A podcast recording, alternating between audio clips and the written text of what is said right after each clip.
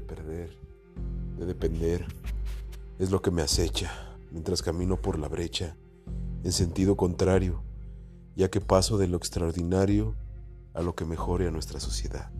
En mi mente fluía un torrente de ideas, pero recojo los escombros de vivir y las ilusiones destrozadas, los sueños hechos trizas, y a veces caigo en las cenizas de mis logros, calcinados por derrotas y tantas otras vivencias, pagando las consecuencias de mis errores y de mis malos hábitos y tantos años de ignorancia, desde mi infancia hasta hoy. Y es que a veces no sé a dónde voy. He luchado tanto, he puesto lo mejor de mí. La mayoría de las veces los resultados no han sido los esperados, ya que la colección de derrotas es inacabable. Pero mientras me mantenga estable, pelearé hasta seguir y concluir con mi destino.